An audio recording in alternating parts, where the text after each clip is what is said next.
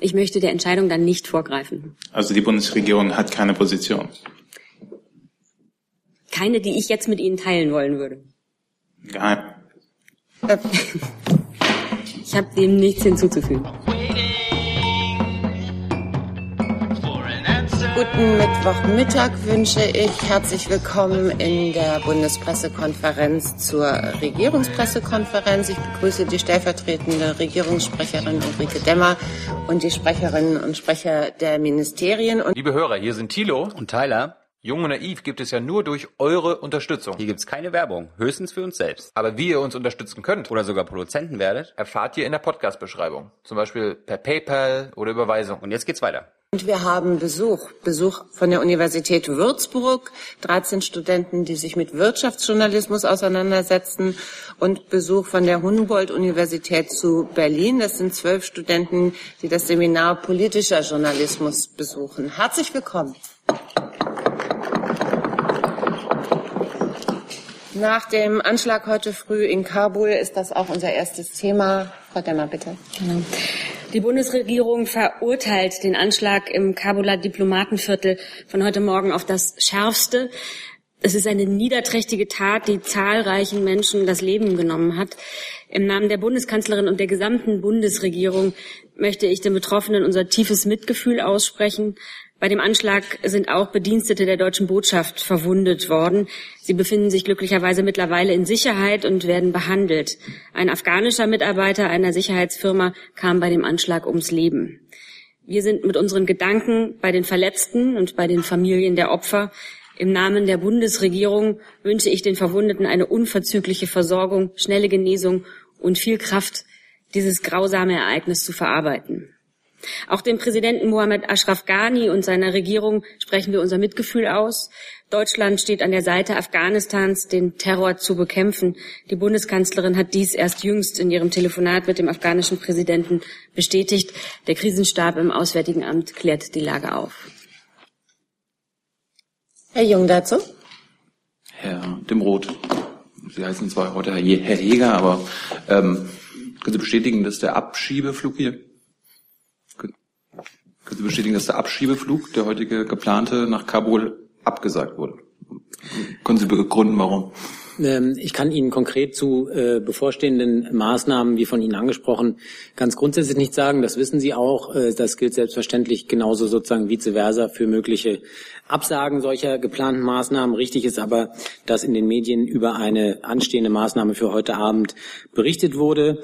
Ähm, Die deutsche Botschaft in Kabul hat eine wichtige logistische Rolle beim Empfang rückgeführter Personen vor Ort. Wir haben immer wieder ausgeführt, dass die Menschen, die in solchen Rückführungsmaßnahmen nach Afghanistan zurückgeführt werden, dort in Empfang genommen werden, sehr sorgfältig und ähm, entsprechend sozusagen behandelt werden. Diese Rolle können die Mitarbeiterinnen und Mitarbeiter der Botschaft derzeit so kurz nach dem Anschlag, Sie haben gerade davon gehört, ähm, derzeit eben nicht vollumfänglich ausfüllen. Ähm, daher wird es in den nächsten paar Tagen jedenfalls keine Sammelrückführung nach Afghanistan geben. Aus unserer Sicht bleibt es richtig, dass nach dem Gesetz bestehende Ausreisepflichten durchgesetzt werden müssen. Dieser Grundsatz gilt nach wie vor auch für Afghanistan, insbesondere bei Straftätern, und diesen Weg werden wir auch konsequent weiter fortsetzen. Herr Heller. Zu dem Letztgesagten würde mich interessieren, ob es denn zumindest einen Diskussionsprozess im, in Ihrem Ministerium gibt, ähm, ob man ähm, diese Rückführung nochmal überdenken muss angesichts der heute durch diesen Anschlag ja sehr deutlich ge äh, gewordenen Gefährdungslage in, in Kabul. Und mich würde Zwe zum Zweiten interessieren, ob es irgendwelche Erkenntnisse gibt, ähm, was das Ziel dieses Anschlages letztendlich wahr sein sollte. Ist es möglich, dass die deutsche Botschaft selbst Ziel, Hauptziel dieses Anschlags war? Ja, Heller, zum ersten Teil Ihrer Frage. Es gibt äh, selbstverständlich ähm, fortlaufend einen Evaluierungsprozess, einen Prüfprozess, nicht in Bezug auf die von Ihnen angesprochenen Maßnahmen selbst, aber ähm, in Bezug auf die dahinterliegende Gefährdungsbewertung und Einschätzung der Sicherheitslage in Afghanistan. Gemeinsam mit dem Auswärtigen Amt wird diese selbstverständlich fortlaufend überprüft und hinterfragt.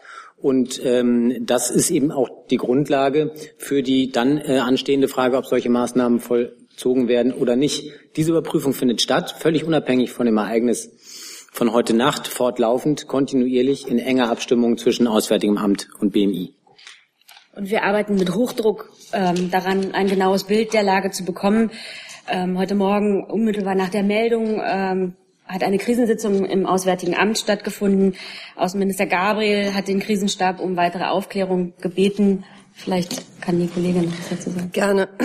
Außenminister Gabriel hat sich ja heute auch schon geäußert und den Anschlag ähm, auch ähm, verurteilt. Er traf Zivilisten ähm, in, in Afghanistan, die auf dem Weg zur Arbeit waren, ähm, an einem Morgen. Das macht es ganz besonders verachtenswert. Wir sind natürlich als deutsche Botschaft von dem Anschlag betroffen. Wir haben heute Morgen um 8.30 Uhr im Auswärtigen Amt eine Krisenstabssitzung durchgeführt. Ich habe gerade noch gehört, dass der Krisenstab sich heute Nachmittag im Laufe des Nachmittages noch einmal zusammensetzen wird. Vielleicht kann ich zur Faktenlage noch, ähm, noch ausführen. Wir haben ähm, zwei ähm, verletzte Botschaftsmitarbeiter und in der Tat ist ähm, ein afghanischer Sicherheitsbeamter einer afghanischen Sicherheitsfirma bei dem Anschlag ums Leben gekommen. Unsere Gedanken sind bei den Angehörigen der Familien und auch bei dem Angehörigen des Opfers dieses afghanischen Sicherheitsmannes.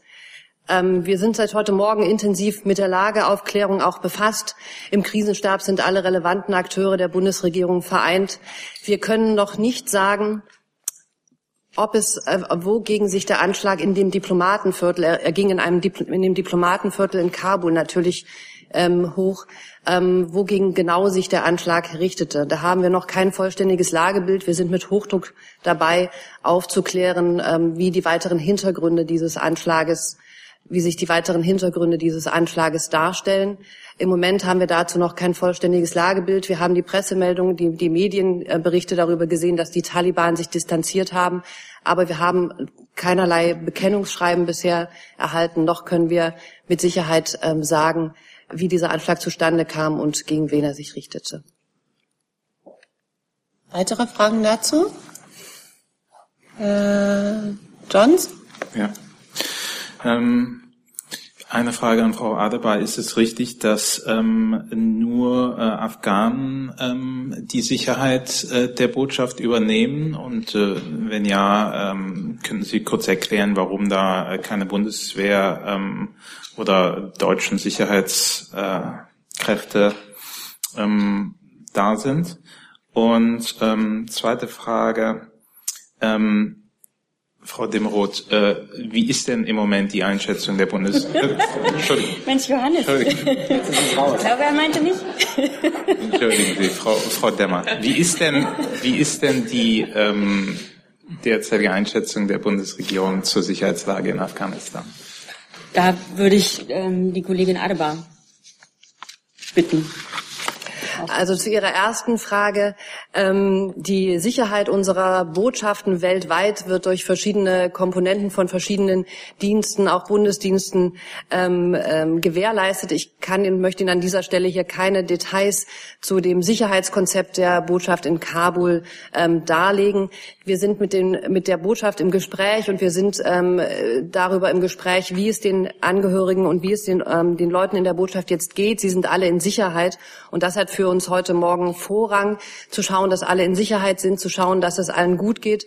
Und wir haben auch, ähm, wir bieten auch Betreuung und Gespräch an und müssen jetzt schauen, wie sich die Lage vor Ort entwickelt. Das Sicherheitskonzept der Botschaft ähm, ähm, ist, ist, ist, ist, möchte ich hier nicht, ähm, nicht, näher, nicht näher darauf eingehen. Das ist umfassend und wir tun alles für die Sicherheit der Bediensteten, die vor Ort sind.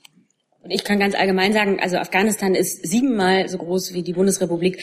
Die Sicherheitslage ist, wie wir das hier auch schon oft ähm, äh, gesagt haben, in den Provinzen sehr unterschiedlich. Äh, und der Kampf gegen die Taliban und den IS konzentriert sich auf einige der Provinzen. Nachfrage auch. Kabel? Da würde ich das Auswärtige Amt bitten. Ähm, die an, an der, dass die Sicherheitslage in Afghanistan volatil und regional unterschiedlich ist, an dieser Bewertung hat sich nichts geändert. Ähm, heute steht für uns wirklich die Aufklärung dieses Sachverhalts im Vordergrund. Ähm, weitere Fragen und Details können wir dann sicher auch gerne noch mal ähm, im, im Nachgang besprechen. Frau von Hahn. Ja, auch nochmal an das Außenministerium und an das Verteidigungsministerium. Die Sicherheitslage in Afghanistan hat sich nach Äußerungen der, des Instituts für Wissenschaft und Politik seit zwei Jahren dramatisch verschlechtert. Äh, gerade seit Anfang des Jahres beobachten wir auch in Kabul in der Hauptstadt vermehrte Anschläge, schwere Anschläge. Auch die deutsche Botschaft ist ja zum wiederholten Male zumindest zwar nicht direkt betroffen, aber zumindest mit angegriffen worden. Ähm, welche Rückschlüsse bedeutet das eigentlich für unsere Präsenz in Afghanistan, für die ca. 900, 980 Soldaten? Ähm, und weitergehende Frage, wird darüber nachgedacht, man hört es aus amerikanischen Kreisen, dass der Druck stärker wird, die Präsenz, auch die Militärpräsenz in Afghanistan zu erhöhen. Wie steht die Bundesregierung im Lichte dieses neuen schweren Anschlags dazu?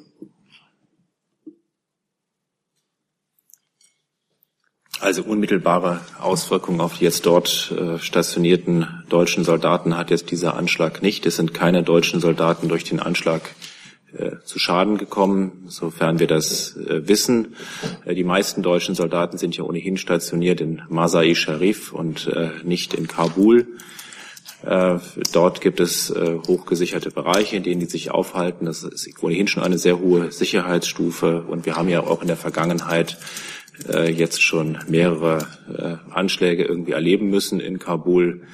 Äh, jetzt äh, findet das in räumlicher Nähe zum, zur deutschen Botschaft statt, äh, aber an der Sicherheitslage grundsätzlich äh, sowohl in Kabul als auch in besonderen äh, betroffenen äh, Provinzen ändert das ja jetzt nichts.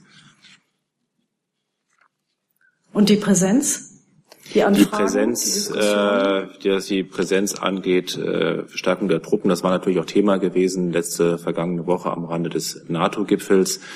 Äh, da äh, wird es Mitte des Monats Juni äh, eine Truppenstellerkonferenz geben, wie das jedes Jahr stattfindet, äh, für die Mission Resolute Support, die eine Ausbildungsmission äh, ist. Äh, und äh, da hat sich jetzt an der deutschen Position auch jetzt nichts verändert. Wir haben ja bei der letzten äh, Mandatserteilung gerade unser Kontingent aufgestockt äh, und äh, da werden sich die Blicke sicherlich erstmal auf andere Nationen richten, äh, die ihre Beiträge zurückgefahren haben beziehungsweise noch gar nicht da präsent sind. Herr Jessen?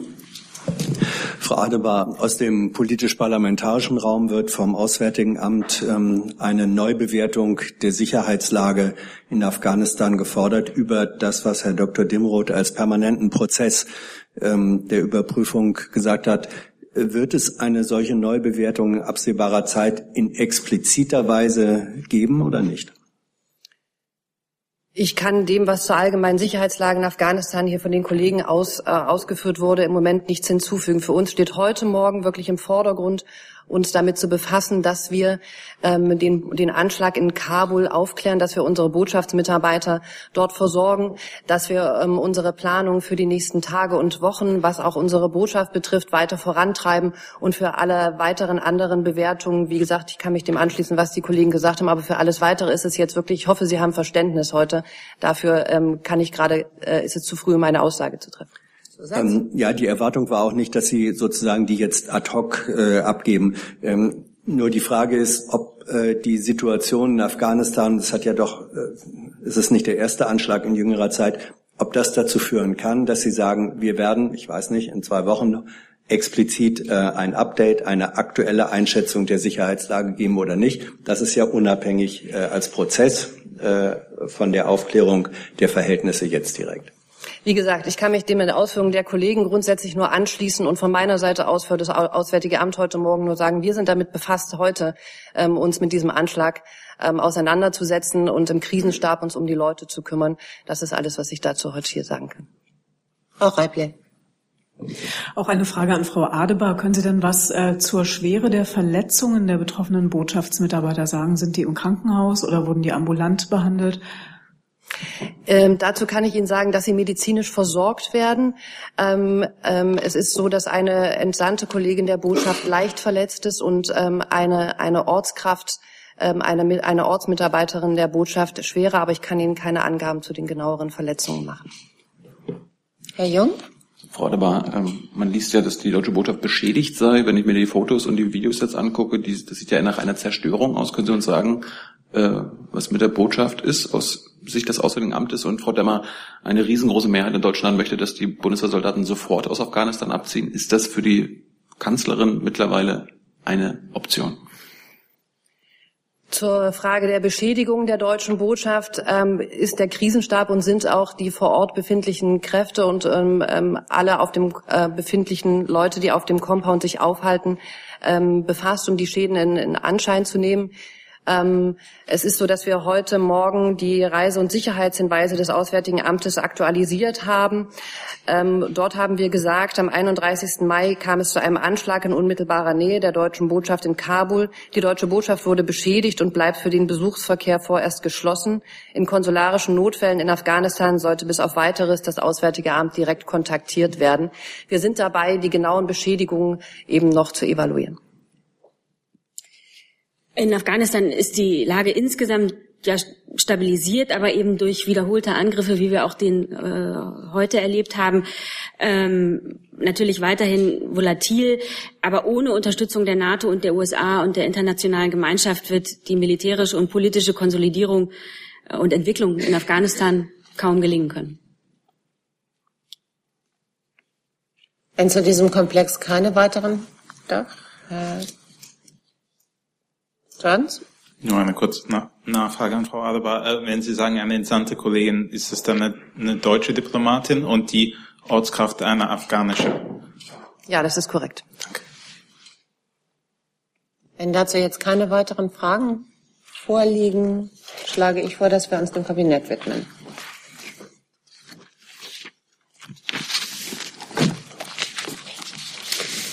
Die Bundesregierung hat heute dem Erlass einer Ministerverordnung des Bundesinnenministeriums zugestimmt, mit dem, mit der die BSI-Kritis-Verordnung geändert wird. Die BSI-Kritis-Verordnung konkretisiert, wer unter den Regelungsbereich des BSI-Gesetzes fällt. Das BSI-Gesetz beinhaltet unter anderem Anforderungen an die IT-Sicherheit sogenannter kritischer Infrastrukturen, also Einrichtungen, die für unser Gemeinwesen von zentraler Bedeutung sind.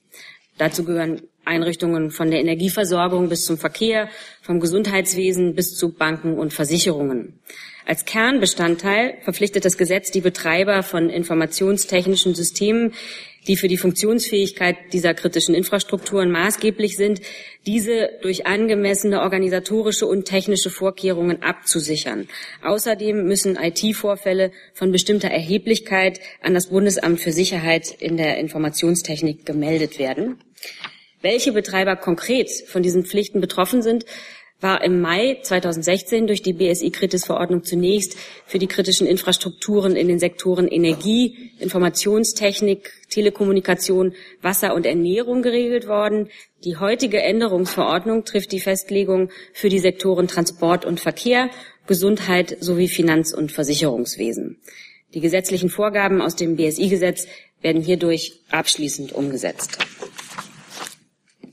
Und dann hat das Kabinett heute den Bericht der Bundesregierung zu Stickstoffen in der Biosphäre beschlossen. Der Bericht informiert über Ursachen und Folgen von hohen Stickstoffemissionen und bietet politische Lösungsansätze an. Konkret geht es um den sogenannten reaktiven Stickstoff. Das ist ein Sammelbegriff für Verbindungen wie beispielsweise Stickstoffdioxid, Lachgas, Ammoniak und Nitrat. Der Bericht zeigt, dass die Stickstoffemissionen zu etwa zwei Drittel in der Landwirtschaft entstehen, aber auch durch Verkehr und Energiesektor tragen da deutlich dazu bei. Stickstoffe beeinträchtigen etwa das Trinkwasser, aber auch die Luft und treffen insbesondere Kleinkinder und Stadtbewohner. Deshalb macht der Bericht deutlich, dass hier alle Ressorts tätig werden müssen, um die Stickstoffe in Luftböden und Gewässern zu reduzieren. Das gilt für lokale, nationale und die internationale Ebene, denn das Übermaß an Stickstoff in unserer Umwelt schadet Mensch, Umwelt und Wirtschaft.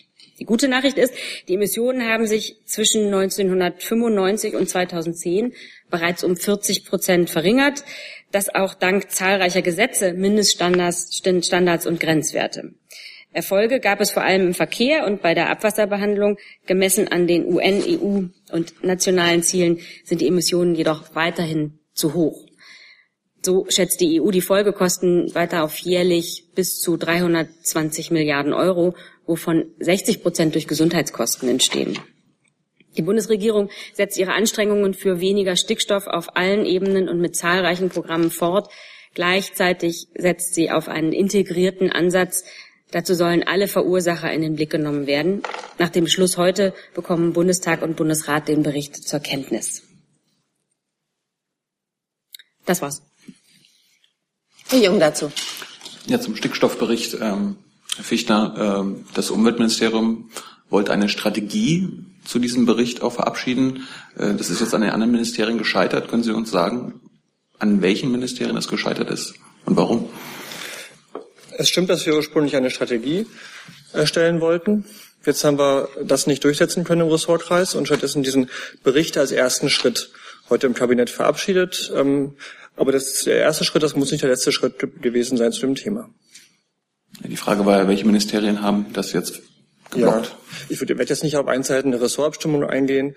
Ähm, es gab halt nicht, nicht, die, nicht den nötigen Konsens dafür. Deswegen haben wir jetzt den Bericht. Herr Strater, war Ihr Ministerium dafür, eine Strategie für diesen, nach diesem Bericht zu entwickeln? Sie wissen, dass wir aus Ressortabstimmungen nicht berichten und unsere Ansätze zur Reduzierung von Stickoxiden in der Luft kennen Sie. Weitere Fragen dazu? Andere Fragen zu den anderen Kabinettsthemen? Herr Steuner hat noch eins? Ja, da ist es. Äh, Herr Dimroth, ja, das war's. Genau, das. Herr Dimroth, ähm, ganz kurz, äh, weitergehend kritisch, äh, was sind denn jetzt Ihre Maßnahmen? Wie wollen Sie denn tatsächlich jetzt aktiv auch durchsetzen? Denn der, Zahl, äh, der Kreis der Verpflichteten, ähm, der ist ja jetzt extrem groß geworden in Summe. Ähm, wie wollen Sie durchsetzen, dass jetzt die entsprechenden Kritisverordnungen auch tatsächlich eingehalten werden?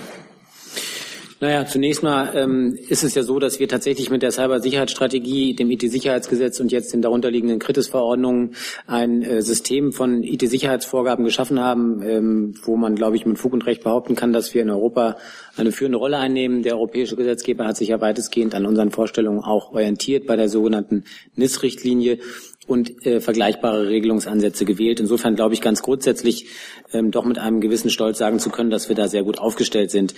Ähm, heute ist tatsächlich sozusagen der letzte Schritt in Umsetzung des IT-Sicherheitsgesetzes gelungen, in dem für die noch ausstehenden Sektoren Finanz, Versicherungswesen, Gesundheit, Transport und Verkehr entsprechende Konkretisierungen im Rahmen der Verordnung erfolgt sind. Ähm, und äh, konkret auf Ihre Frage möchte ich zunächst mal auch allgemein äh, antworten dass wir selbstverständlich davon ausgehen, dass sich ähm, alle Beteiligten ähm, an die gesetzlichen Vorgaben in Deutschland halten. Und äh, wir nicht sozusagen von vornherein davon ausgehen, dass gesetzliche Vorgaben missachtet werden. Das ist erstmal sozusagen der ganz grundsätzliche Blick äh, auf diese Dinge. Hm. Hinzu kommt, dass das IT-Sicherheitsgesetz ähm, ja auch unterschiedliche Verpflichtungen kennt. Das eine ist äh, vor allem, hatte Frau Demmer schon ausgeführt, der Bereich der Meldepflichten und das andere ist der Bereich der Mindeststandards. Und äh, wie gesagt, zunächst mal gilt für beides, dass wir selbstverständlich davon ausgehen dürfen, dass gesetzliche Vorgaben eingehalten und erfüllt werden. Mindestens so entscheidend ist aber, dass wir in beiden Fällen schon auch davon ausgehen dürfen, dass ähm, dass ähm, mögliche Haftungsrisiken schon auch dazu führen können, dass, ähm, sagen wir mal, die Bereitschaft, äh, neben der grundsätzlichen Bereitschaft, gesetzliche Vorgaben zu erfüllen, vielleicht noch zusätzlich ähm, steigt. Denn äh, wenn wir gesetzgeberisch und zwar in einem kooperativen Ansatz, bestimmte IT-Sicherheitsmerkmale für ja sehr eingeschränkte, Sie haben jetzt von einer großen Zahl gesprochen, ich glaube, da gehen die Kommentierungen sehr durcheinander. Es gibt viele, die sagen, es sind viel zu wenige, es gibt welche, die sagen, zu viel. Das ich jetzt mal offen.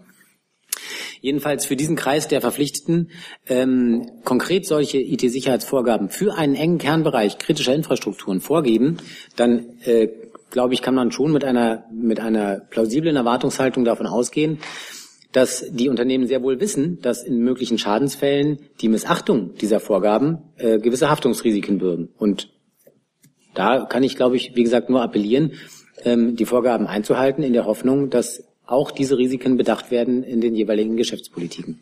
Dann als kurze Nachfrage dazu. Das heißt, Sie sagen, dass jetzt äh, über die Haftung letzten Endes ähm, der Druck auf die entsprechend Verpflichteten steigen würde. Das heißt, Sie würden im Umkehrschluss aber auch sagen, dass bislang diese Haftung eigentlich nicht existiert hätte. Nein, das würde ich nicht im Umkehrschluss sagen. Ich würde nur sagen, jetzt, wo wir gesetzliche Vorgaben haben und die auch ähm, ja in einem sehr mühevollen Prozess ausbuchstabiert werden, was die jeweiligen konkreten Vorgaben bedeuten für die einzelnen Sektoren, dass daraus durch diesen Konkretisierungsprozess ein Haftungsdruck steigt, das glaube ich schon. Weitere Fragen zu diesem Komplex? Das ist nicht der Fall. Dann Herr Finkenwirt mit einem neuen Thema, bitte. Ja, ich habe im weitesten Sinne auch nochmal eine Frage zur Sicherheitslage in äh, Afghanistan, und zwar an Herrn Flossdorf. Äh, morgen entscheidet der BGH über eine Klage des Bundes gegen die WATS. Und zwar geht es da um diese sogenannten Afghanistan-Papiere, mehrere tausend Seiten militärische Lageberichte ähm, die äh, veröffentlicht werden sollten und der Bundes, der, das Verteidigungsministerium versucht hat, das zu verhindern. Ähm, warum äh, geht das oder warum gehen Sie da so vehement dagegen vor, gegen diese Veröffentlichung? Ja, hier handelt es sich um einen Fall aus dem Jahr 2013. Um es gleich vorweg zu sagen, das Verteidigungsministerium äh, vertritt nach wie vor die Position, dass diese äh, vertraulichen eingestuften Informationen an das Parlament äh, nicht äh, veröffentlicht werden dürfen. Das hat folgenden Hintergrund. Diese Unterrichtung des Parlaments, die lassen Rückschlüsse zu auf Einsatzstrategien der Streitkräfte, nicht nur unserer Streitkräfte, auch der anderen in Afghanistan vertretenen Streitkräfte und sind im Ergebnis dazu geeignet, wenn es dort an bestimmte Details geht, Leib und Leben der im Einsatz eingesetzten Soldatinnen und Soldaten zu gefährden. Ebenso regelmäßig, wie wir diese Parlamentsunterrichtungen machen, unterrichten wir auch äh, die Öffentlichkeit. Da gibt es eine äh, Version von Unterrichtungen über äh, Berichte aus dem Einsatz, äh, wo diese Details ausgespart werden. Die sind frei verwendbar äh, für die Presse und über die kann man sich auch sehr gut ein Lagebild verschaffen äh, von Seiten der Presse, ohne dass die Soldatinnen und Soldaten gefährdet werden. Deswegen warten wir jetzt ab. Äh, diese Ansicht, diese Rechtsauffassung, die wir haben, wurde bereits vom Landgericht Köln im Jahr 2014 bestätigt. Das Oberlandesgericht Köln hat im Juni 2015 diese Rechtsauffassung bestätigt. Äh, und jetzt steht in dieser Woche eine Entscheidung des Bundesgerichtshofes an und die bleibt abzuwarten. Zusatz? Kurze Nachfrage, aber einen Eingriff in die Pressefreiheit sehen Sie da nicht? Es ist äh, eine Gewichtung, die auch die Richter der vorherigen Instanzen äh, äh, vorgenommen haben. Auf der einen Seite steht die, Presse, äh, die Pressefreiheit, es steht äh, äh, das äh, berechtigte Interesse, äh, vollumfänglich über alles berichten zu können. Auf der anderen Seite steht irgendwie Leib und Leben der Soldaten, die Gefährdung, das Risiko für die eingesetzten Truppen da. Und das ist immer eine Abwägung. Und äh, die Waagschale hat sich in den beiden vorherigen Instanzen in Richtung äh, von Leib und Leben der Soldatinnen und Soldaten gesenkt, was ich hier ausdrücklich begrüße. Und jetzt bleibt abzuwarten, wie der Bundesgerichtshof das Thema sieht. Herr Stander mit einem neuen Thema. Äh, ja, ich habe eine Frage, äh, in, in dem Fall ungewöhnlicherweise an das Bundesministerium der Gesundheit.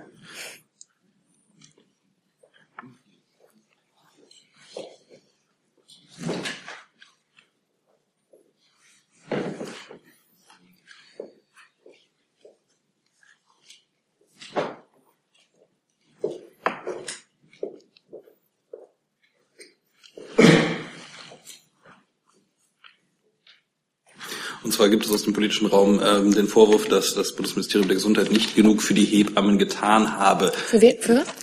Nicht genug für die Hebammen getan habe während dieser Legislaturperiode. Da würde ich gerne von Ihnen erfahren, wie Sie sich dazu stellen und was Sie denn tatsächlich konkret getan haben, mhm. wo Sie sagen würden, das hilft Ihnen so, wie das sein müsste. Die Hebammen in Deutschland leisten einen unverzichtbaren Beitrag für die Unterstützung von Schwangeren, von Müttern, Kindern und Familien. Deswegen ist es dem Gesundheitsminister auch ein besonderes Anliegen, diese Arbeit nicht nur durch äh, Respekt und Anerkennung, sondern auch durch gute Arbeitsbedingungen zu unterstützen. Da haben wir in dieser äh, Wahlperiode sehr viele gesetzliche Maßnahmen auf den Weg gebracht, die ich Ihnen gerne schildern kann. Dazu gehört zum Beispiel ein Sicherstellungszuschlag für Hebammen, die eine geringe Zahl an Geburten betreuen, um die finanziell zu entlasten. Dazu gehören Verbesserungen bei der Vergütung von Hebammen. Das hat auch zu deutlichen Verbesserungen in den letzten Jahren geführt. Ähm, und dazu gehören auch Verbesserungen bei der Haftpflichtabsicherung der Hebammen, zum Beispiel auch ein Regressverzicht der Kranken- und Pflegekassen, was die Rückforderungen im Haftpflichtfall anbelangt. Das ist ähm, alles ähm, gesetzlich festgeschrieben. Momentan laufen neue Vergütungsverhandlungen zwischen dem GKV-Spitzenverband und den Hebammenverbänden. Die konnten sich nicht einigen. Für diesen Fall haben wir vorgesorgt und eine Schiedsstelle gesetzlich festgeschrieben. Und diese Schiedsstelle wird sich jetzt äh, Informationen zusammentragen von den Hebammen, vom GKV-Spitzenverband, insbesondere auch mit Blick auf die finanzielle Situation der Hebammen. Und ich bin sicher, dass sie das dann auch einer guten Lösung zuführen werden. Herr Heller mit einem neuen Thema. Ich würde gerne zum Thema Europa fragen. Und zwar würde ich einmal gerne wissen, ob es richtig ist, dass die Bundesregierung ein Papier erarbeitet hat, in dem ähm, Strukturhilfen in der EU verknüpft werden mit äh, Einhaltung von Regeln der Länder, auch an Rechtsstaat, die Einhaltung rechtsstaatlicher Prinzipien. Und mich würde dazu auch interessieren, ähm, wo dieses Papier eingespeist wird, an wen es sich richtet und wie die Aussichten sind, dass es äh, in der EU möglicherweise durchkommt. Ja, Heller, das ist ähm, ein Papier der Bundesregierung, das äh, derzeit noch nicht veröffentlicht ist. Ach so, ich brauche noch ein Mikro. Entschuldigung, ich habe es nicht richtig gesehen. Jetzt. Da handelt es sich um ein Kohäsionspapier, wenn ich es mal abkürzen darf. Das ist ein internes äh, Papier der Bundesregierung. Intern deswegen, weil es noch nicht veröffentlicht ist. Wir werden das an die EU-Kommission in Kürze senden und dann natürlich öffentlich zugänglich machen. Da geht es vor allem darum, ähm, die Kohäsionspolitik oder die Mittel ähm, auf die neuen Aufgabenschwerpunkte der EU äh, abzustimmen und auch äh, zielgenauer zu machen. Denn äh, Kohäsionspolitik, wie Sie wissen, ist ja ein zentrales Element der EU-Wirtschafts- und Beschäftigungspolitik.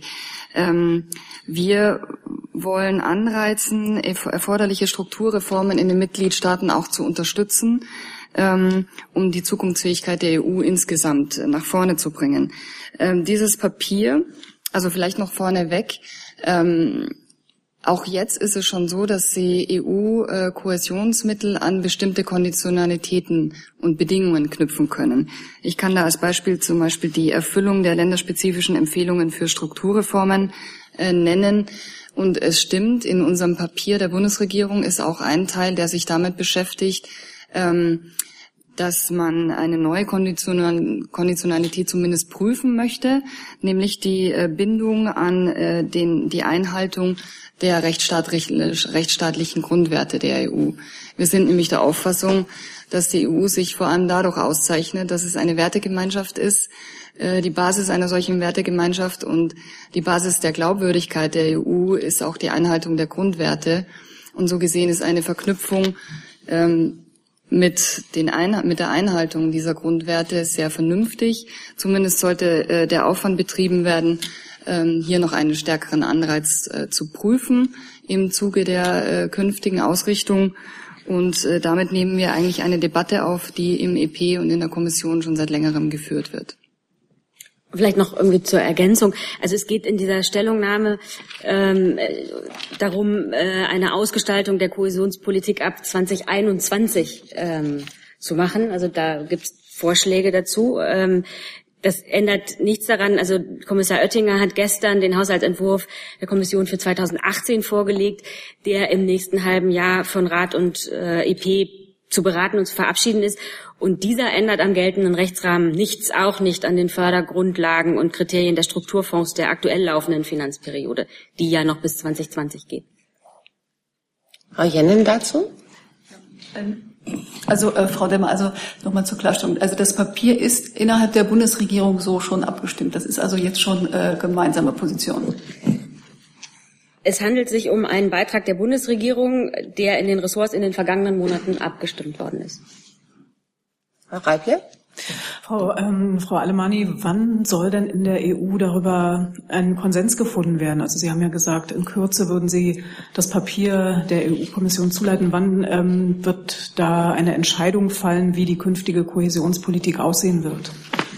Also die Kommission hat uns äh, gesagt, dass sie Vorschläge entwickeln wird, und zwar 2018. Also das dauert noch ein bisschen. Und um unsere deutsche Position da einzubringen, haben wir jetzt mal einen Vorschlag gemacht. Es ist ja noch Zeit, wie Frau Demmer schon sagte, geht es ja, ja erst um den Rahmen ab 2020. Herr Jordans? Äh, ja, äh, Frau Alemanni, ähm, wenn die Bundesregierung glaubt, dass ähm, dieser Punkt äh, Rechtsstaatlichkeit ähm, möglicherweise auch ähm, Teil der Konditionen sein sollte, können Sie da irgendwelche Beispiele nennen, äh, wo das also ähm, greifen könnte, beziehungsweise wo das notwendig gewesen wäre? Also die Möglichkeit, die geprüft werden sollte, ist einfach die Einhaltung oder die, den Erhalt der Mittel auch mit der Einhaltung von Menschenrechten zum Beispiel oder von rechtsstaatlich, äh, rechtsstaatlichen Prinzipien äh, zu verknüpfen. Damit ist ja noch keine Vorfestlegung ähm, getroffen, dass wir das wollen oder in einer gewissen Art schon wollen oder schon wüssten, wie man es rechtlich umsetzt, sondern das soll die EU prüfen. Äh, Ziel ist auf jeden Fall, ähm, die Glaubwürdigkeit der EU zu erhöhen indem man die Menschenrechte und rechtsstaatliche Prinzipien und Grundwerte und auch deren Einhaltung ähm, anreizt. Nachfrage. Ich meine, das passiert ja nicht in einem luftleeren Raum. Ähm, was waren denn die, ähm, die Beispiele in der Vergangenheit, wo man sich gesagt hat, da würde man sich wünschen, dass EU-Mitgliedstaat äh, XYZ äh, sich an äh, Menschenrechte oder Rechtsstaatlichkeit halten würde? Also es liegt mir fern, jetzt spezielle Länder oder spezielle Problematiken rauszugreifen, aber es ist durchaus bekannt, dass es innerhalb der EU ähm, große Debatten darüber gibt, was Rechtsstaatlichkeit bedeutet. Und Ihnen ist vielleicht auch äh, bekannt, dass gegen verschiedene Länder auch äh, Vertragsverletzungsverfahren zum Beispiel laufen, was ja der reguläre Sanktionsmechanismus ist.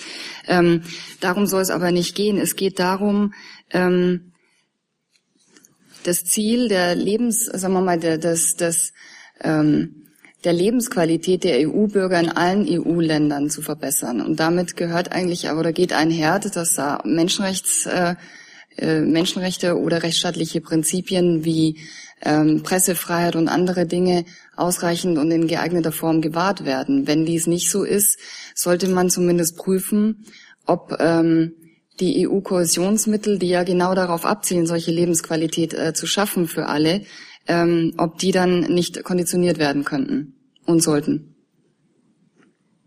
Herr Heller nochmal? Ähm, mich interessiert, ob Sie im Zuge dieser Beratung vielleicht schon mal bei besonders engen Freunden in der EU vorgefühlt haben, wer einen solchen Ansatz unterstützen könnte. Ich denke da natürlich an Frankreich. Ähm, ja, das zu diesem Punkt. Ich habe noch einen anderen europapolitischen Punkt, den nehme ich dann mal später. Ähm, ich würde sagen, die offiziellen Gespräche und Haltungen der anderen Mitgliedsländer würden wir dann kommentieren, wenn wir es offiziell auch an die Kommission gesandt haben. Dann hängen wir doch den anderen europapolitischen Punkt noch direkt dran. Ja, wir haben heute in, in Brüssel die Verkündung von Vorschlägen der EU-Kommission gehabt zur Vertiefung der, der Wirtschafts- und Währungsunion. Ich würde interessieren, ob die Bundesregierung schon eine, eine grobe Antwort hat, äh, wie der Befund, wie sie den Befund wertet und ähm, ob sie irgendwelche einzelnen Punkte sieht, die äh, für die Bundesregierung vielleicht problematisch sein könnten. Es ist ja da unter anderem auch von Möglichkeiten gemeinsamer äh, äh, Kreditaufnahme die Rede und ähnlichem. Also Sie sind optimistisch, Herr Heller. Soweit ich weiß, läuft die Pressekonferenz gerade noch. Die hat kurz nach eins begonnen, aber es ist richtig, dass die Kommission heute in Brüssel ein Reflexionspapier vorgestellt hat ähm, zur Fortentwicklung der Währungsunion. Das geschieht im Rahmen der allgemeinen Diskussion jetzt zur Fortentwicklung der EU insgesamt. Dazu haben sich ja auch die Staats- und Regierungschefs in Rom vereinbart. Ähm, für uns ist auch gerade in Zeiten des Brexit wichtig, dass die Fragen der WWU-Weiterentwicklung im Gesamtrahmen der EU insgesamtentwicklung gesehen werden. Wir wollen keine Spaltung zwischen Ins und Outs, also den Eurozonenmitgliedern und den anderen Staaten. Ähm, wie Sie auch wissen, ist Deutschland auch in einem intensiven Dialog mit Frankreich und wird in den kommenden äh, Wochen ebenfalls Anfragen der Zukunft der EU arbeiten. Sie wissen, dass es hier eine gemeinsame Arbeitsgruppe gibt unter dem Vorsitz der beiden Finanzminister, ähm, Bundesfinanzminister und Bruno Le Maire für Frankreich. Wir werden die Vorschläge der Kommission jetzt intensiv prüfen. Es ist jetzt eine halbe Stunde nach Beginn deren PK zu früh, um detailliert auf einzelne Punkte einzugehen. Ganz grundsätzlich bleiben aber aus unserer Sicht folgende zentrale Elemente entscheidend. Wir müssen in der Eurozone und in der EU insgesamt Vertrauen schaffen. Das geschieht, indem wir das bestehende Regelwerk umsetzen und anwenden. Nur das gibt die Glaubwürdigkeit für weitere Integration. Und die Mitgliedstaaten müssen auch ihrer Verantwortung gerecht werden, Stabilität und Wachstum in der Eurozone zu schaffen durch Strukturreformen und Schuldenabbau. Wir brauchen ferner Risikoabbau im Finanzmarktbereich, bevor wir über weitere Risikoteilung sprechen. Dieses Prinzip ist Ihnen ja auch schon bekannt. Das bringen wir in alle Debatten eigentlich ein. Genauso wie der Punkt, dass Haftung und Kontrolle auf derselben Ebene bleiben müssen und nicht auseinanderfallen sollen. Wir brauchen letztens auch äh, hohe Standards für die demokratische Legitimität unserer Entscheidungen, gerade auch mit Blick auf die Haushaltssouveränität des Deutschen Bundestags. Und weil Sie es angesprochen haben, als letztes Ihre Frage nach der Vergemeinschaftung von Schulden. Es wird Sie nicht überraschen, dass sich die ablehnende Haltung zu Eurobonds und zu gemeinsamen Schulden äh, der Bundesregierung auch nicht geändert hat.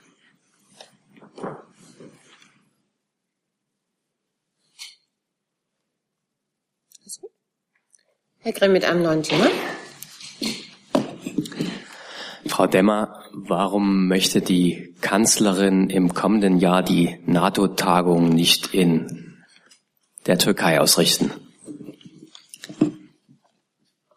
Es hat eine Sitzung gegeben, in der entschieden worden ist, dass es im nächsten Jahr eine NATO-Tagung geben wird, in der es aber nicht ähm, um den Ort ging.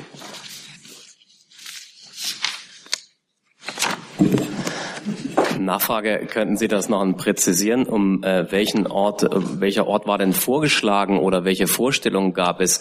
Offenbar hat, so sagen es Medienberichte, die Türkei angeboten, Ort äh, der, der NATO-Tagung zu sein. Ähm, und das heißt, die Bundesregierung habe sich dagegen ausgesprochen oder dagegen entschieden. Und ähm, wenn wir einmal dabei sind, wo könnte denn die NATO-Tagung stattfinden oder ist das noch vollkommen offen? Also ich sage Ihnen ja, Datum und Ort wurden noch nicht festgelegt und das wird in den entsprechenden Gremien gemeinsam mit allen Mitgliedstaaten beschlossen werden. Beschlossen worden ist derzeit einfach nur, dass es 2018 wieder eine NATO-Tagung geben wird. Herr Jones, dazu? Ja. Okay. Äh, wo würde die Bundesregierung denn gerne diese Tagung sehen? Wie gesagt, Sie werden mir jetzt nichts entlocken. Das ist ja eine Entscheidung, die in einem Gremium, äh, einem vielköpfigen Gremium getroffen wird. Also Sie machen Und das davon abhängig, was die anderen Länder wollen. Ich möchte der Entscheidung dann nicht vorgreifen. Also die Bundesregierung hat keine Position. Keine, die ich jetzt mit Ihnen teilen wollen würde. Geheim. Ich habe dem nichts hinzuzufügen. Entschuldigung. Herr Steiner? Ja, gibt es denn Umstände, unter denen Sie sagen würden, das geht auf gar keinen Fall? Also beispielsweise, wenn Herr Yücel noch in Haft sitzen sollte. Das ist doch jetzt alles sehr hypothetisch und wie Sie wissen, solche Fragen beantworte ich nicht. Vielleicht kann uns aber dann, wenn wir diese Türkei, wenn ich das darf, dort mit reinrühren darf insgesamt, dann äh, würde ich Frau Adebar gerne noch fragen, weil es am Montag Herr Schäfer hier mit, fliehenden, äh, mit wehenden Fahnen hereinkam und nur die mündliche Zusage für den konsularischen Besuch bei Frau Tolu vermelden konnte, wollte ich noch gerne noch nachfragen, ob es da eine, einen aktuelleren Stand gibt, was die entsprechenden Menschen in der Türkei angeht, die dort in Haft sitzen. Ja, der Haftbesuch bei Frau Tolu ähm, ist terminiert und zwar für Freitag, wenn ich das richtig sehe. Und ähm,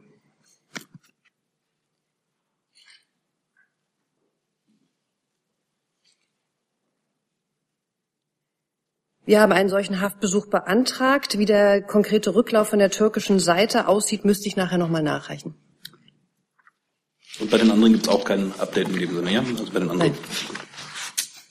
Herr Jung dazu? Das ist erledigt. Dann Frau Reible dazu? Dann erstmal der Kollege hinter Frau Reitke. Danke. Ja, Kai Weise von Bild, Herr Flossdorf. Äh, Frage zu dem heute veröffentlichten Video, das äh, Angriff auf deutsche Soldaten durch jordanische Soldaten in Kabul zeigt. Äh, damals wurde eine Kommission eingesetzt, die das bewertet hat als strafrechtlich äh, nicht relevant. Wenn Sie das Video äh, gesehen haben, teilen Sie diese Bewertung heute? Wenn nicht, wie geht Ihre ähm, andere Bewertung? Außerdem ähm, hat das LKA in seinem Ermittlungsbericht geschrieben, dass äh, davon auszugehen sei aus Sicht des LKA, dass dort äh, dieser Vorfall politisch bagatellisiert äh, werden sollte. Ähm, stimmt das? Und daran anschließend ganz kurz noch, die Ministerin war kurz danach in äh, Jordanien äh, beim Besuch. War das da Gesprächsthema mit dem König damals? Ähm, Gab es möglicherweise eine Entschuldigung? Also zunächst äh, für alle anderen, äh, die dem Thema nicht so drin sind. Hier geht es um den Vorfall, der im Dezember 2014 stattgefunden hat. Hier kam es an einer Fahrzeugschleuse des Kabuler Flughafens zu einer Auseinandersetzung zwischen deutschen und jordanischen Sicherungssoldaten.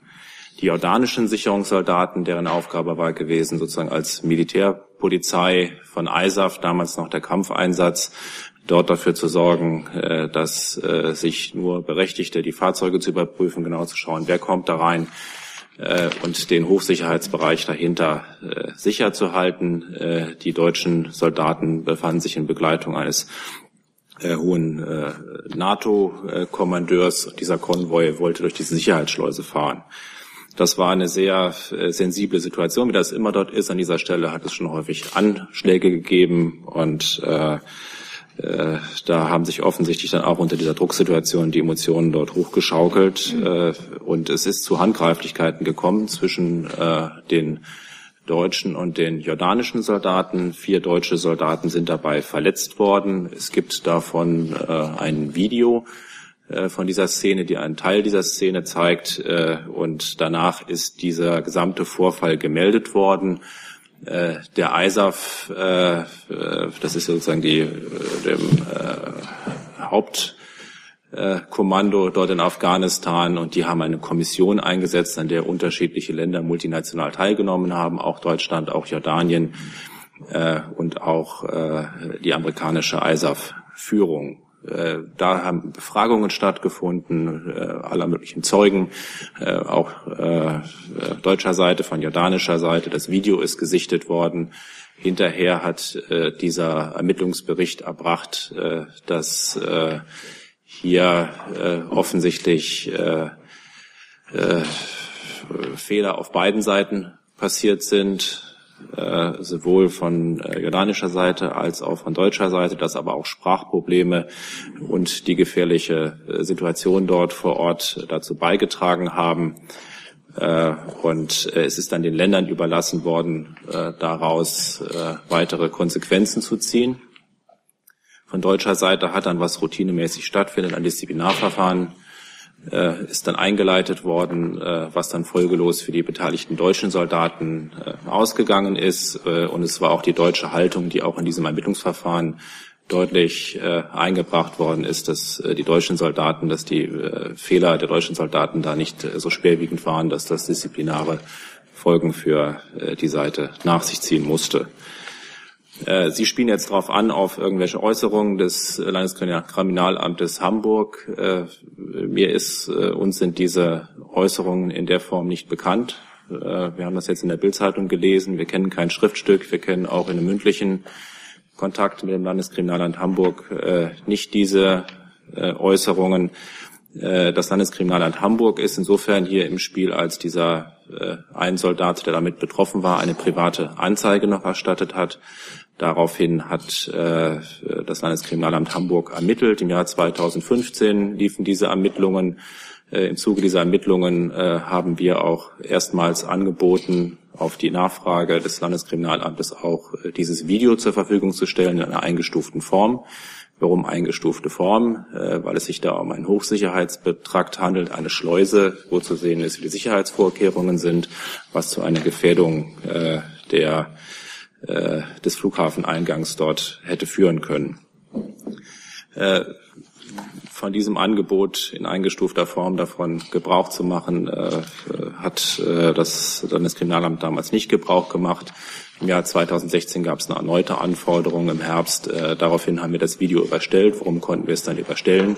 Weil dann äh, sich zwischenzeitlich dieser Eingangsbereich so verändert hatte, schon in Kabul, dass die alten Bilder im Prinzip für jemanden, der dann Anschlag verüben möchte, der sich dafür interessiert, damit wertlos waren. So konnte man das Video herausgeben. Äh, das äh, Ganze ist gemeldet worden im Jahr 2014, Anfang 2015, auch ins Ministerium. Da hat es eine Meldung gegeben, äh, dass es diesen Vorfall gibt und dass Ermittlungen angestellt werden durch die multinationale Einheit, die dafür zuständig ist, von ISAF. Und nachher gab es noch mal eine Meldung darüber, wie die verlaufen sind, mit dem Ergebnis, das ich Ihnen mitgeteilt habe daraufhin äh, weiter jetzt noch tätig zu werden, weiß ich nicht, was es da jetzt noch für weitere Ansätze gibt äh, dazu. Äh, das ist aus unserer Sicht ist das irgendwie sehr sauber aufgearbeitet worden. Äh, nach unseren Informationen sind auch die jordanischen Soldaten aus Afghanistan äh, dann abgezogen worden. Und äh, wir sehen jetzt auch keine Veranlassung, dass dieser Vorfall, der unschön war, der sicherlich unsere Soldaten auch betroffen gemacht hat, der sich auch nicht wiederholen sollte, der aber auch durch eine unabhängige Instanz dort in Afghanistan auch in entsprechender Weise bewertet worden ist, äh, dass der sich nicht wiederholt. Aber das ist es auch und ich kann ja beim besten Willen äh, äh, auch mit genauem Hinschauen keinen Skandal erkennen. Zusatz? Ja, wenn ich einmal noch nachfragen darf, ich habe äh, ja nicht von einem äh, Skandal äh, gesprochen, sondern nur äh, nachgefragt nach der ähm, Bewertung damals, die davon sprach, eben es gebe keine strafrechtliche Relevanz. Wenn man jetzt das Video äh, anschaut, ähm, könnte man äh, zu anderen Auffassungen kommen. Auch äh, Sie, Sie sprechen jetzt von Handgreiflichkeiten. Es ist aber in dem LKA-Bericht auch davon die Rede, dass ein Soldat äh, bewusstlos äh, geschlagen wurde. Sie sagen Handgreiflichkeiten unschön. Deswegen nochmal die Frage, ähm, kommen Sie zu einer anderen Bewertung als die, dass das strafrechtlich nicht relevant ist? Soweit ich weiß, das wissen Sie ja auch, laufen diese Ermittlungen des Landeskriminalamtes Hamburg noch, äh, die neben dieses Video äh, in Augenschein, dann haben sie schon in Augenschein genommen, äh, die zuständigen Militärbehörden dort äh, in Kabul vor Ort haben dieses Video auch in Augenschein genommen. Und ob das jetzt nach deutschem Recht eine strafrechtliche Relevanz dann hat oder nicht hat, das entscheiden bei uns die Gerichte oder beziehungsweise die Staatsanwaltschaft, wenn sie dann entscheidet, ob es dort zu einer äh, tatsächlich zu einer Anklage kommt. Ich kann nur noch mal sagen, ich habe eben auch gesagt, äh, die deutschen Soldaten sind äh, verletzt worden bei diesem Zwischenfall. Das war ein unschöner Zwischenfall, das war eine Stresssituation gewesen. Und sie hätte in der Form nicht hätte passieren dürfen. Nach Ansicht der ermittelnden Behörden dort in Kabul von ISAF hat es äh, Fehlverhalten auf beiden Seiten gegeben und man hat gesagt, hier gab es auch Sprachschwierigkeiten, äh, Sprachschwierigkeiten. Es gab eine unterschiedliche Interessenhaltung. Die einen wollten das Lagertor schützen, wollten da die Kontrolle darüber behalten, was jetzt hier passiert, was nicht passiert, wie schnell der Konvoi einrückt, wie schnell der Konvoi dort äh, nicht einrückt oder erst untersucht wird. Die deutschen Soldaten wollten verständlicherweise mit ihrem Konvoi sehr schnell in den sicheren Bereich rein. Äh, ich denke mal, das ist ein, äh, eine Situation, äh, die sich jetzt hier aus der Papierlage für uns alle auch ein bisschen schwerer aufarbeitet als aus der Situation dort in Afghanistan. Frau Reible dazu? Hat sich erledigt. Hat sich erledigt. Dann möchte Herr Dimroth ergänzen. Ja, vielen Dank. Nur noch eine kurze Ergänzung zu Ihrer Frage, Herr Steiner, was meine ähm, meine Vorhersehung anbetrifft, dass die Vorgaben aus dem IT-Sicherheitsgesetz auch eingehalten werden. Ich hatte auf der einen Seite sehr abstrakt davon gesprochen, dass wir an eine gewisse Rechtsgläubigkeit insgesamt glauben und auf der anderen Seite auf bestehende Haftungsrisiken hingewiesen. Finale liegen da, und das äh, ist mir schlichtweg durchgerutscht, ist aber der Verweis auf die gesetzlichen Vorgaben, die ihrerseits Bußgeld gewährt, bewährt sind. Das heißt, das IT-Sicherheitsgesetz äh, selbst sieht ähm, vor, dass äh, sowohl die fehlende Angabe der Kontaktstelle als auch die fehlende verpflichtende Meldung als auch die Nichteinhaltung der IT-Sicherheitsstandards eine Ordnungswidrigkeit sind und mit äh, zwischen 50 und 100.000 Euro Strafgeld belegt werden können. Auch das sollte aus unserer Sicht die Bereitschaft, diese Vorgaben einzuhalten, fördern. Dann der schon erwähnte Herr Steiner mit einem neuen Thema. Äh, ja, richtet sich äh, an Frau Demmer, ähm, der Besuch des chinesischen Ministerpräsidenten. Ähm, es gibt sicherlich einige einende Themen, aber es gibt auch ein paar trennende Themen. Ich würde ganz gerne wissen, ob denn die Bundeskanzlerin ähm, bei China momentan mehr Trennendes oder Vereinendes sieht, insbesondere mit Blick auf die Menschenrechte? Ähm, ich möchte jetzt den Besuch nicht vorgreifen. Es gibt morgen dazu eine Pressekonferenz äh, und ganz allgemein formuliert und grundsätzlich wissen Sie, dass wir Themen wie Menschenrechte und Rechtsstaatlichkeit immer wieder auch ansprechen wenn sie relevant sind. Jetzt ist es so, dass äh, das äh, schon sehr lange gesagt wird, die Menschenrechtssituation in China. Ähm, da kann man sicherlich drüber streiten. Vielleicht, Frau Adebar, können Sie uns die Einschätzung des Auswärtigen Amtes mitteilen, wie es denn um die Menschenrechtssituation in China bestellt ist und ob es aus Sicht des Auswärtigen Amtes ähm, irgendeinen Grund gibt, daran zu zweifeln, dass China ein guter Partner sei. Ich kann ähm, Frau Demodano zustimmen, dass wir uns weltweit für den Schutz der Menschenrechte einsetzen und das machen wir eben auch regelmäßig in China. Wie Sie wissen, war Außenminister Gabriel ja letzte Woche in Peking und ich kann Ihnen berichten, dass er auch solche schwierigen Themen, und das sind mit China schwierige Themen, mit seinen Gesprächspartnern nicht ausgespart, sondern angesprochen hat. Ähm, wie auf Reisen des Außenministers üblich, hat er sich nicht nur mit Regierungsvertretern getroffen, sondern auch mit Vertretern äh, der Zivilgesellschaft um ein eben umfassendes Bild der Situation über die Menschenrechte in China zu bekommen. Für das Auswärtige Amt kann ich noch sagen, dass wir uns regelmäßig äh, mit China zu, ähm, zu, einem Menschenrechtsdialog treffen, eben weil es dort schwierige Themen zu besprechen gibt. Zuletzt war, fand dieser im November 2016 im Auswärtigen Amt statt. Wir veranstalten auch regelmäßig einen Rechtsstaatsdialog. Vielleicht kann das Justizministerium dazu ergänzen, wo es um ähnliche Themen geht. Und da sprechen wir auch offen kritische Fragen an. Insofern ja, das ist für uns Thema und da gibt es auch mit der chinesischen Seite natürlich ähm, Sachen zu besprechen. Ich kann den Rechtsstaatsdialog nur ähm, bestätigen, der hat gerade erst im vergangenen Monat wieder stattgefunden in China. Zu Ihrer Zufriedenheit? Zu Inhalten kann ich nicht sagen, aber es war sicherlich ein sehr ein ergebnisreicher Besuch. Aber weitere Inhalte möchte ich dazu nicht ausführen. Herr Jung dazu? Frau Adebar, welche Zivilvertreter hat der Herr Gabel in China besucht?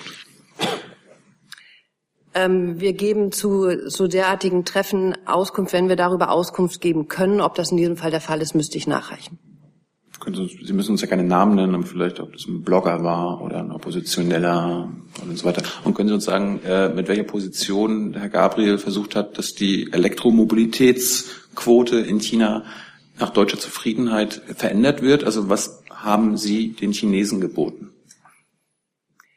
Zu dem konkreten Gesprächsinhalten ähm, kann ich mich hier nicht äußern. Ich war auch nicht mit in China. Wir können gerne noch mal nachreichen dazu, was es an Gesprächsinhalten zu dem Thema Elektromobilität in China gegeben hat.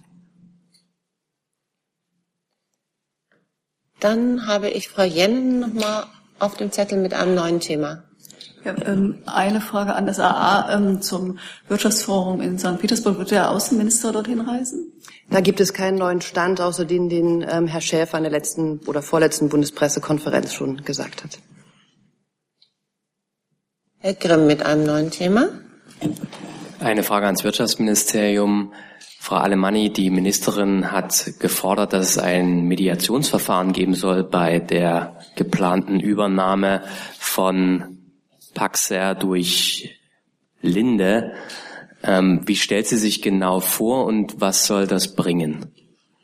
Da darf ich Sie vielleicht ein bisschen korrigieren, Herr Grimm. Äh, gefordert hat dass die Gewerkschaft, Herr Vassiliadis. Wir sind auf Anfrage, hat äh, Ministerin Zypris diesen Vorschlag aber begrüßt. Und zwar deshalb, weil sie der Meinung ist, dass diese Fusion ähm, die Akzeptanz der Arbeitnehmerseite braucht. Die ist derzeit nicht gegeben. So gesehen macht es Sinn, einen breiten Konsens aller Beteiligten erstmal herzustellen. In diese Richtung geht der Vorschlag von Vasiliades und den hat sie begrüßt. Aber äh, konkreteres hat sie jetzt damit noch nicht verknüpft, konkretere Forderungen an die äh, beteiligten Unternehmen.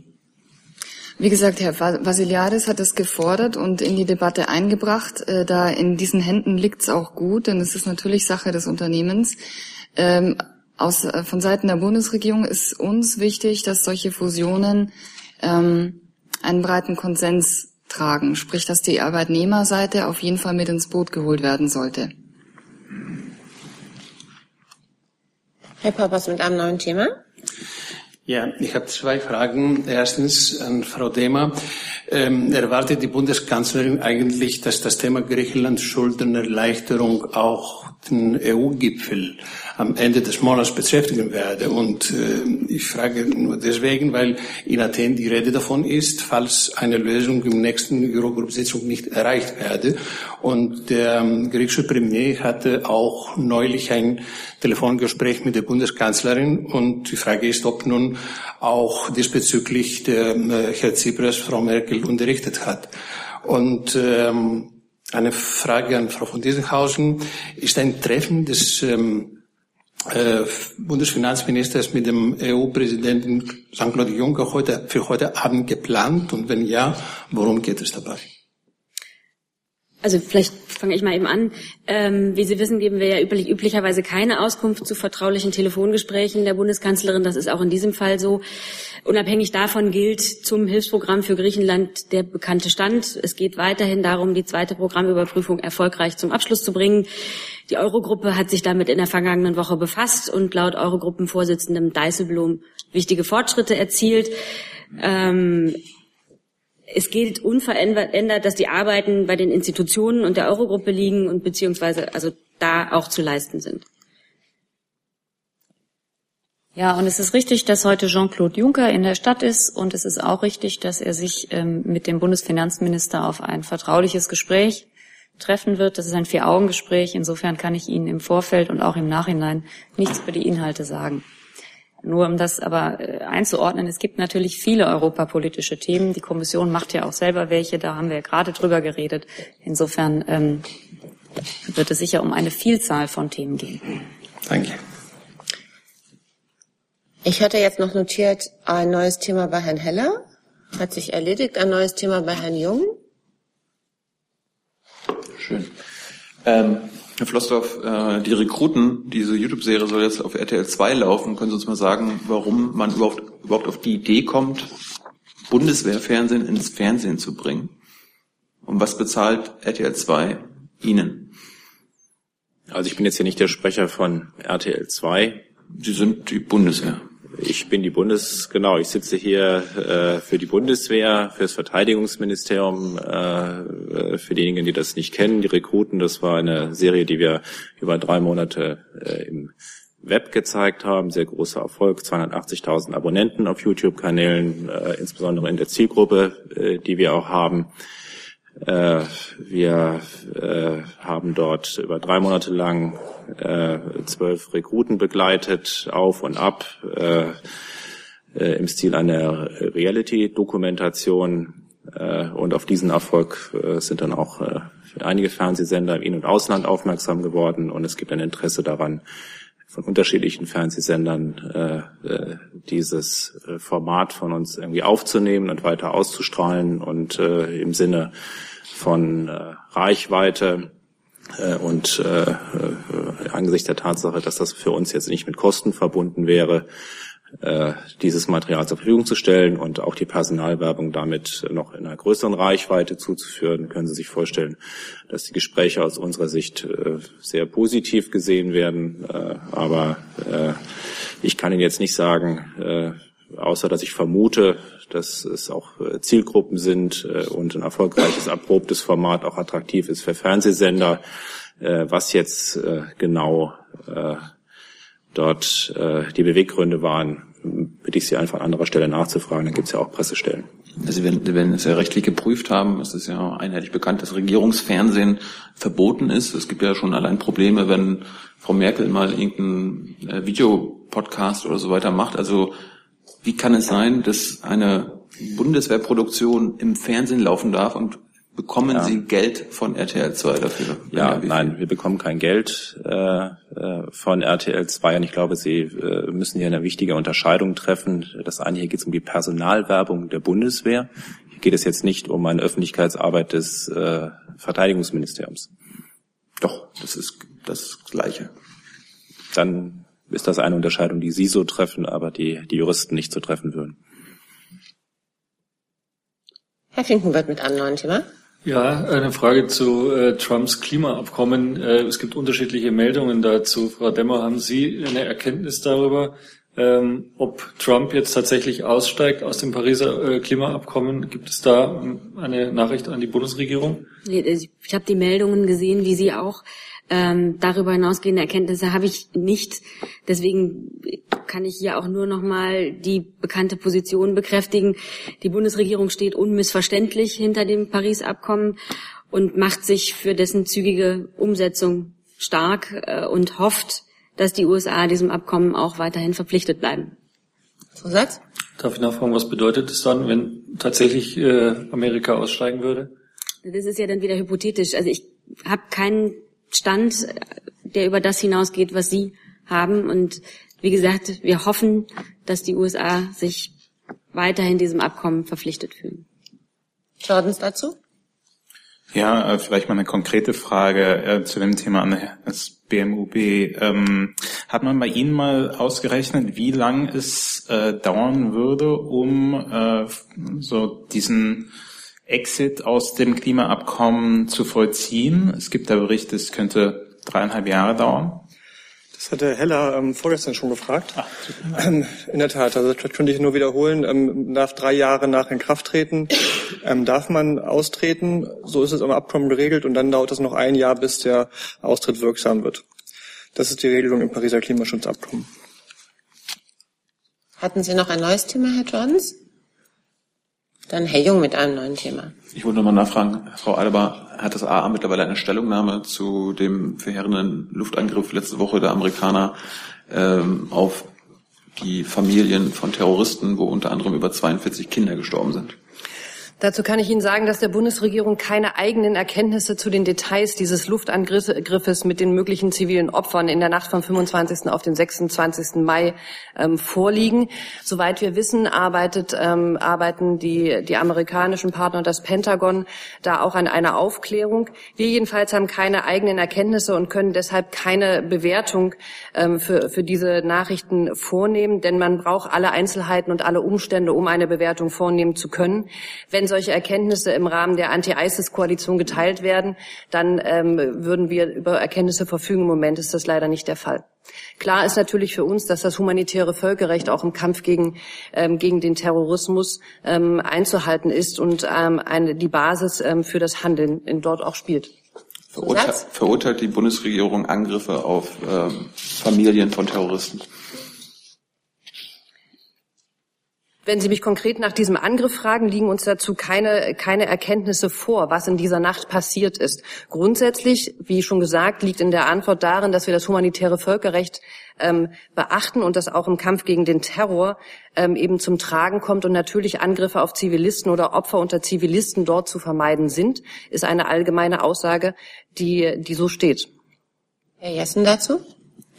Ja, ähm, die US-Regierung äh, wird jetzt nach äh, Presseberichten zufolge ähm, das untechnisch Zugeben von Verantwortung ähm, für zivile Todesopfer solcher Angriffe einstellen. Mit der Begründung, dass ja die Alliierten in der Anti-S-Koalition auch nichts darüber veröffentlichen würden, wenn infolge ihrer Angriffe, die Engländer fliegen ja auch, ähm, es zu Ziviltoten kommt. Wenn jetzt dann gar keine Informationen mehr vorliegen seitens der USA oder anderer über zivile Opfer, wie wird es dann möglich sein, dass ähm, man überhaupt noch Aufklärung darüber gewinnt, wer für welche Opfer ähm, verantwortlich ist. Ich, ich ringe da ein bisschen um Worte, weil in der Vergangenheit war es immer so, Herr Schäfer und Sie auch heute haben ja gesagt, wir haben keine eigenen Erkenntnisse. Wir haben uns äh, immer verlassen müssen auf die Erkenntnisse vor allem der Amerikaner. Wenn die aber nun nicht mehr veröffentlicht werden, wie kann man dann Klarheit schaffen? Mir sind leider diese Presseberichte, die Sie ansprechen, ähm, nicht bekannt. Und daraus ergibt sich eine ganze Reihe an Hypothesen und hypothetischen Vermutungen, die Sie aufwerfen, zu denen ich ähm, jetzt hier nicht Stellung nehmen kann. Ich weiß nicht, ob, ob im BMVG Näheres dazu bekannt ist. Ich kann Ihnen auch nichts weiteres zu sagen. Äh, die äh, Einsätze der Tornados äh, liegt natürlich im Einsatzgebiet äh, dass wir auch äh, regelmäßig überfliegen. Aber ich hatte jetzt ja schon mal in vergangenen äh, Gelegenheiten hier deutlich erklärt, dass das die Bilder, die wir liefern, die Informationen, die wir liefern, nicht dazu geeignet sind, im örtlichen, engen zeitlichen Zusammenhang, Zusammenhang mit irgendwelchen Luftschlägen Erkenntnisse darüber zu treffen, wer oder wie viele Personen sich in irgendeinem Gebäude am Boden bewegen. Dafür liegt da zu viel Zeit dazwischen. Äh, und äh, eigentlich kann ich diesen Ausführungen, ich glaube, äh, als Recherchehinweis für Sie, Protokoll der Regierungspressekonferenz 28. 31. März, haben wir das ausführlich, das gesamte Verfahren mal dargelegt. Da kann man es nochmal nachlesen.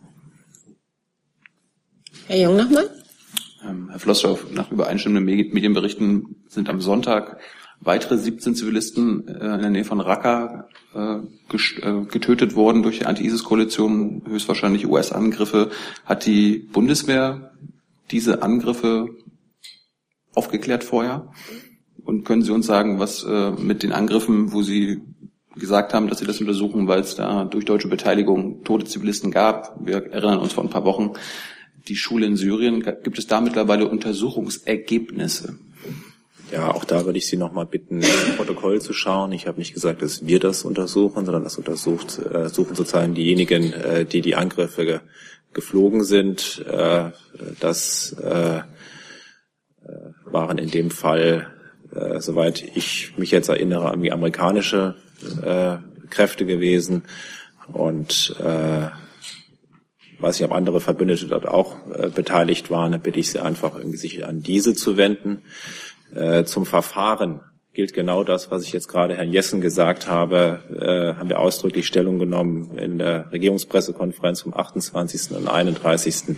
März. Äh, Raqqa gehört äh, zum Mandatsgebiet der deutschen Tornados. Äh, es ist Gebiet des IS. Es ist die Aufgabe der Tornados, äh, überall dort, wo der IS ist, irgendwie aufzuklären, äh, nochmal zum Verfahren, damit sie eine Idee haben, äh, wie suchen sich die Tornados die Aufklärungsziele aus. Das sind lange Listen, die Wochen vorher vorliegen. Äh, das wird abgeflogen. Äh, dann gibt es bestimmte ganz genaue Koordinaten, äh, die abfotografiert werden. Das wird ausgewertet. Das dauert sehr lange, relativ lange und ist nicht geeignet dafür, akut äh, zu entscheiden in einer äh, Situation kurzfristig, äh, welche Menschen, äh, welche Art, in welcher Anzahl sich in welchem Gebäude befinden.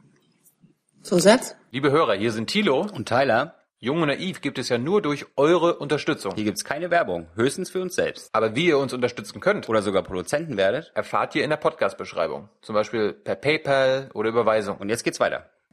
Sie haben mich jetzt gerade verwirrt, weil Sie sagen, ähm, dass wir diejenigen fragen sollen, die das äh, jetzt untersucht haben. Aber Sie sind doch daran beteiligt gewesen, also an diesem Angriff auf die Schule mit den toten Zivilisten. Äh, Sie haben ja auch den Verteidigungsausschuss darüber informiert und so weiter. Also wird die Bundesregierung, wird die Bundeswehr da gar nichts mehr unternehmen? Also keine Schuld eingestehen oder Mitverantwortung oder so weiter?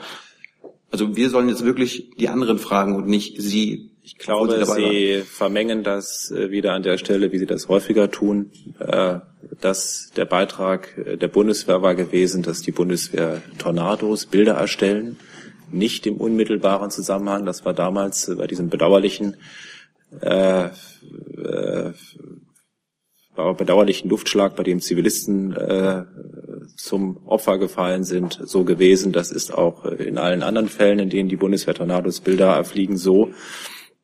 Äh, und äh, wenn Sie das sozusagen jetzt als einen unmittelbaren äh, Beitrag sehen in der Situation, das war dem nicht so, da lagen mehr als 30 Stunden irgendwie dazwischen. Und allein schon an dieser Frist, was auf den damaligen Vorfall bezogen gesagt werden kann, können Sie schon ersehen, dass das nicht geeignet ist, aufzuklären, wer sich jetzt aktuell in dem Fall von dem Luftschlag in dem Zeitpunkt in einem Gebäude betrifft. Und deswegen bitte ich Sie auch einfach, äh, das Protokoll dann zu nehmen und die Dinge sauber auseinanderzuhalten. Nach meinen Notizen haben wir alle Wortmeldungen berücksichtigt. Ich habe eine kurze Ergänzung. Bitte schön. Ich kann kurz ergänzen, dass ähm, uns die türkische Seite mit Verbalnote von gestern mitgeteilt hat, dass der Besuch bei Frau Tolu morgen stattfinden kann. Damit sage ich Dankeschön für diesen Mittwoch.